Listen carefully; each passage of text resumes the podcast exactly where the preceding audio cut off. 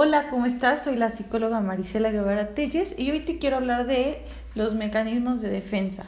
Justo cuando empecé a refrescar mi memoria acerca de este tema, me, topé con muchas definiciones erróneas.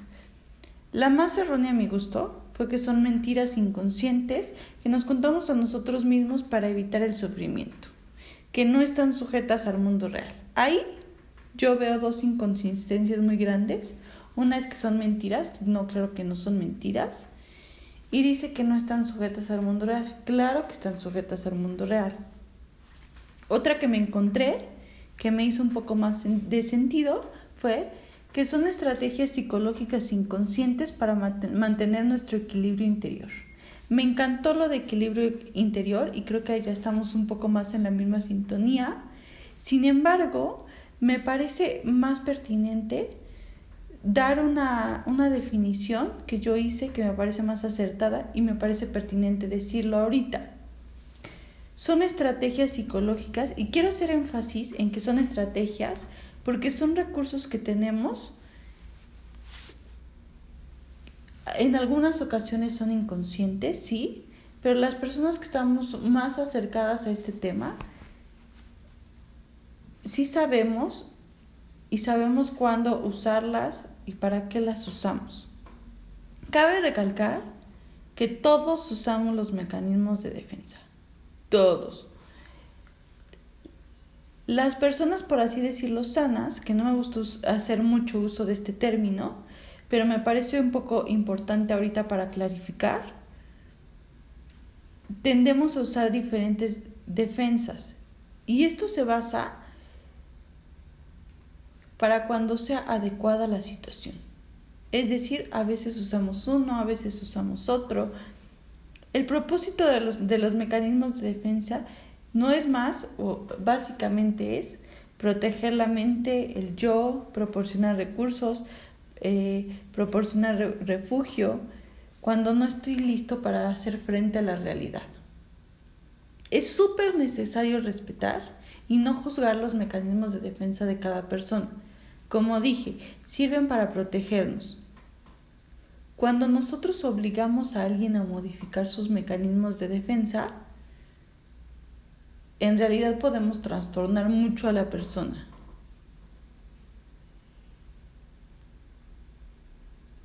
Y cuando me refiero mucho es que sí le puedes mover el mundo totalmente. Creo que uno de los peores escenarios es que la persona se pueda psicotizar. ¿A qué me refiero con psicotizar? Es decir, que tenga un episodio psicótico. Y cuando una persona tiene un episodio psicótico, significa que la realidad que está aquí y ahorita es insostenible para él y que tiene que buscarse otro mundo para poder soportarla.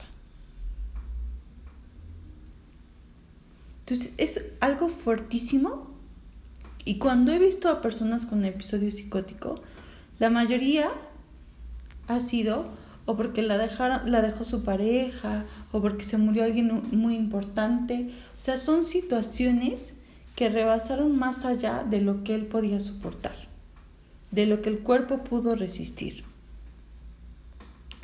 Entonces, desde un punto de vista humanista, el tener un episodio psicótico en ocasiones suele ser funcional. ¿Por qué? Porque le da al cuerpo un respiro,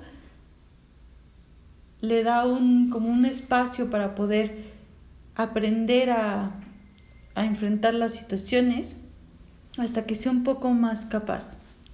Los mecanismos de defensa se vuelven patológicos justamente cuando se rigidizan, es decir, cuando ocupamos la misma respuesta para todas las cosas. Un, un motivo de consulta que es común es es que yo siempre hacía esto y me funcionaba y ahora ya no me resulta. Efectivamente ahí es cuando nosotros tenemos que hacer nuestra chamba y decir, ¿sabes qué? Tu mecanismo de, de defensa se ha vuelto obsoleto. Te pudo haber funcionado toda la vida, pero ahorita ya no cabe, ya no queda. Y entonces nuestra chamba como psicólogos es apoyarlos, ayudarlos a buscar nuevas formas para para poder estar en el mundo. algunos llaman a los mecanismos de defensa como modos de relación. Y se me hace muy acertado, porque cuando hablamos de mecanismos de defensa, pareciera que hay algo que nos tenemos que defender, o como si el mundo fuera un lugar muy riesgoso. En ocasiones, no voy a mentir, sí lo es, pero no todo el tiempo. Y sin embargo, los mecanismos de defensa sí los usamos muy comúnmente. Entonces también los podemos llamar modos de relación. El primer, el primer mecanismo de defensa que yo les quiero hablar es la, introducción, la introyección. Perdón. Y entonces esto quiere decir que cuando haces parte tuyo, rasgos o características de otra persona. La mayoría se aprenden de personas significativas. Principalmente vienen de la madre pueden ser como frases o acciones que entran a la mente y a nuestra rutina sin ser cuestionada y crean un sistema de valores o creencias. Se me ocurre un ejemplo y es, por ejemplo, la, la señora que se ha encargado a cuidar a los papás porque siempre le dijeron que como era la menor, ella tenía que hacerse cargo de los papás. Y resulta que no se casó, que no hizo su vida y todos los días de su vida se ha dedicado a eso y no lo ha cuestionado, lo hace, es como si se le hubiera metido un tatuaje, como si se lo hubieran tatuado bien en su mente, de que eso era lo que le tocaba, que a eso venía el mundo. Y no se ha cuestionado si eso era lo que quería, si eso es lo que le queda bien ahorita, si habría otras opciones, a lo mejor contratar a alguien, si ella quisiera trabajar, si ella quisiera casarse, no lo sé, ¿no? En el caso de los hombres, algo común aquí en México, es tú debes ser fuerte y no debes llorar. Y ahí está el pobre hombre sin poder expresar sus emociones y resistiendo y resistiendo y resistiendo porque su mamá le dijo que tenía que ser fuerte y que no podía derrumbarse.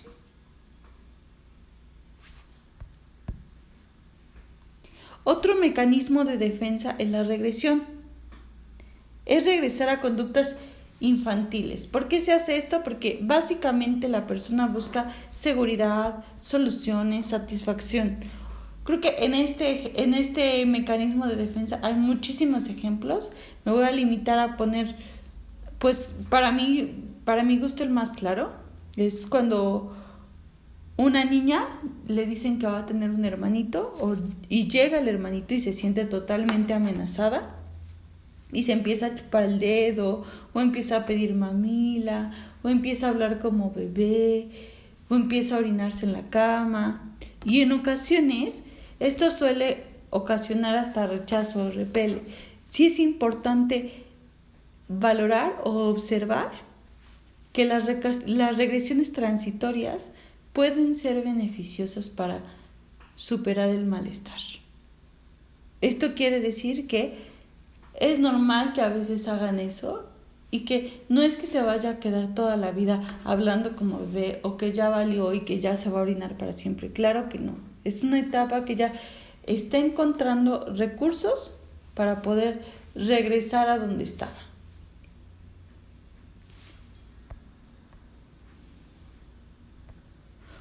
Otro mecanismo de defensa es la sublimación. Cabe recalcar que este es uno de los mecanismos de defensa más sanos, si no es por decir que es el más sano, y es canalizar hacia una forma socialmente aceptada lo que sentimos. Suele ser con fines superiores con valor social, es decir, transformar nuestros deseos. Tengo un ejemplo clarísimo de esto y creo que es el más importante a lo mejor en nuestra cultura. Bueno, son dos.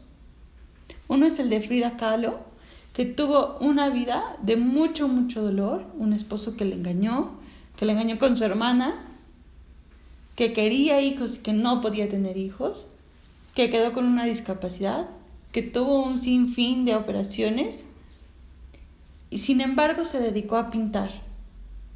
Y todo lo que, todas sus obras, tú las ves y sí son obras que te representan mucho dolor, mucha tristeza, que puedes ver ahí todos los sentimientos o todas las sensaciones que ella tenía. Sin embargo, en vez de, de tomar otras formas destructivas, lo convirtió y lo puso en un lienzo y lo puso en una pintura y actualmente, bueno, pues está de más decir que es muy famosa, ¿no? Otro ejemplo de sublimación es el de Juan Gabriel, ¿no?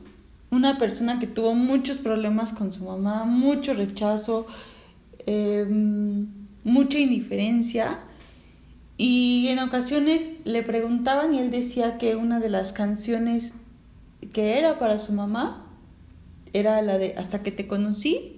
Y como todos conocemos esa canción, bueno, es una canción que le dice que desde que la conoció vio la vida con dolor. Y bueno, una canción que no es linda, pero supo representarla y supo cantarla y supo expresarla. Al final de cuentas que ha llegado a toda una cultura y ha sido trascendente a pesar de los años que han pasado que Juan Gabriel ha estado en el medio, ¿no? Un, un pintor, por ejemplo, con este mecanismo de defensa es Van Gogh, que hasta la fecha se ha intentado definir cuál es su padecimiento. Algunos hablan de una esquizofrenia, otros hablan de una bipolaridad, otros hablan de una lesión en el, en el lóbulo temporal, lo que ocasionó que tuviera epilepsia eh, se cortó la oreja. Lo que sí es cierto es que nos dejó grandes obras y que pudo transformar todo esto. Entonces, la sublimación creo que abarca muchísimas áreas, muchísimos ámbitos. Entre esos está, puede ser la pintura, la música, el baile, el tocar instrumentos.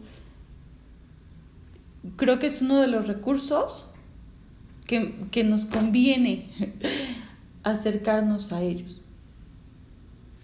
Por último, por el día de hoy hablaré del desplazamiento, que es transferir sentimientos o deseos o emociones hacia un objeto o a una persona.